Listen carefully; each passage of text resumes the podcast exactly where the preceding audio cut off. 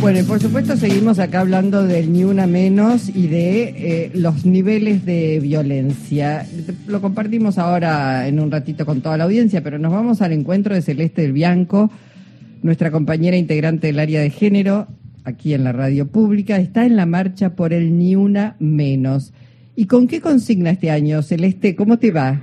Hola Luisa, buenas tardes. Sí, la consigna de este audio de, este año es vivas, libres y desendeudadas nos queremos y tiene que ver con, con la deuda del Fondo Monetario Internacional, pero también tiene que ver con la soberanía económica y con la necesidad de la independencia económica que necesitan las mujeres y las diversidades que sufren una situación de violencia de género, porque es difícil salir de esa situación si no hay una independencia económica.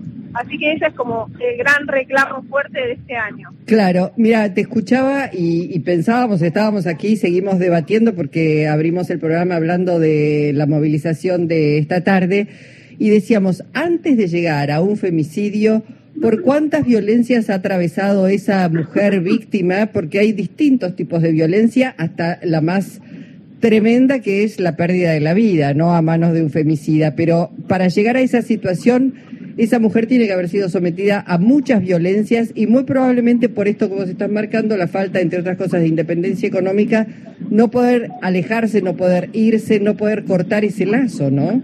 Claro, la violencia económica es una de esas violencias de las que vos decías, porque es esta eh, digamos, esta situación en la que se pone a la mujer de no tener su, una capacidad propia para poder hacer eh, lo que, digamos, lo que desee. Justamente hace unos minutos hablaba con una señora que es referenta de un, de un comedor en la Villa 31 y estaba muy enojada porque dice que había chicas que, eran víctimas de violencia de género que que quizás a veces querían estudiar o querían hacer eh, tener algún trabajo propio, pero no podían porque los varones, digamos, sus parejas, este, las amenazaban con quitarle el, digamos, la plata para poder mantener a sus hijos.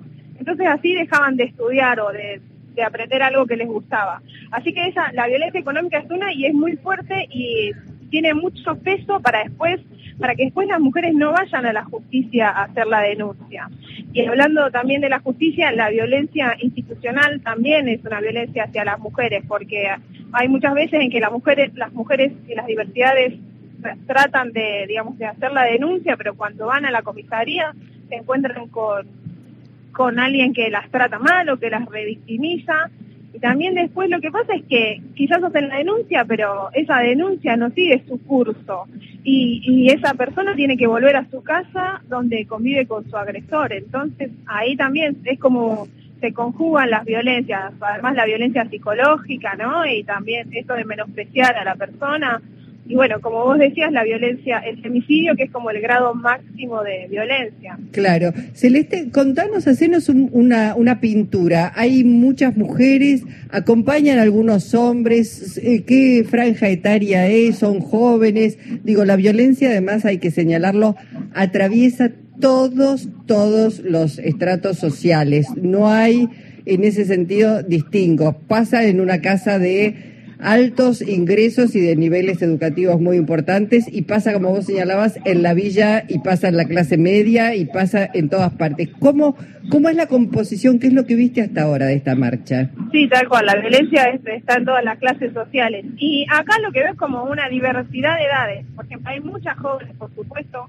eh, como le llaman la revolución de las hijas, está presente, pero también hay otro rango etario, por ejemplo, hay mujeres de 50 o 60 años, quizás mujeres que vienen por primera vez, eh, justo hablaba con una de ellas que tiene 60 años y vino por primera vez porque tiene miedo por lo que le pase a su hija y también por lo que ve en el barrio. Entonces, como que esta marcha convoca eh, a todas las edades. Y con respecto a los varones, sí hay algunos, eh, son son pocos, pero sí hay algunos que acompañan. Y también una característica de esta marcha es que también están las mujeres de, de los pueblos originarios, que justamente hace unas semanas hicieron un parlamento donde se reunieron 21 pueblos originarios y lo que, digamos, la demanda que trajeron hoy acá es el del fin del chineo, ¿no? Esta política, esta práctica que que es tan común en el norte argentino, donde los hombres criollos abusan sexualmente de las niñas de los pueblos originarios. Así que esta demanda también está presente hoy acá. Eh, porque es un, eh, ¿cómo te va, Celeste? Es un hecho eh, profundamente cultural. Estamos ante una época de transformación cultural. Cuando hablamos de violaciones o de asesinatos, estamos hablando del extremo. Pero hay violencia cotidiana que los varones ejercemos de manera casi inscripta en nuestro propio ADN cultural. La ministra Gómez Alcorta hoy comentaba que una encuesta que realizaron hace pocos meses señalaba que el 50% de las mujeres que eh, habían eh, recibido violencia de género, el 50% lo habían recibido en su propia casa, dentro de su casa. Claro, sí, eso es lo que, digamos, lo que lo que se dice siempre es que el lugar más inseguro para las mujeres es la casa, porque como vos decís, si uno mira las estadísticas, eh, en general los femicidios, o como vos decís, el 50% de los se realiza en la casa y el agresor también es la expareja o la misma pareja. Claro. Justamente el otro día salió un informe de la Corte Suprema, de la Oficina de la Mujer de la Corte Suprema, y eh, la cantidad de femicidios que se produjeron en el espacio público fue solo el 15%. O sea que ahí se refuerza esta idea que vos decís de que en la casa, el peligro de la mujer está en la casa.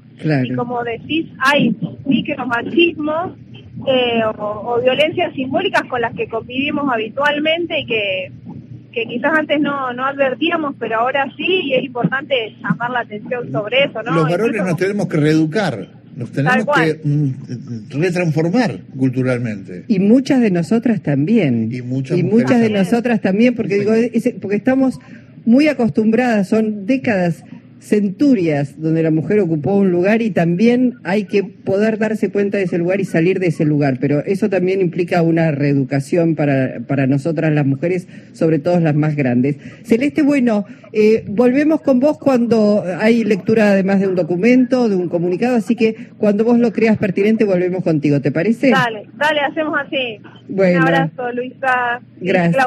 Gracias. Celeste del Bianco, eh, nuestra compañera allí cubriendo el Ni Una Menos con la consigna este año Vivas, Libres y Desendeudadas nos queremos.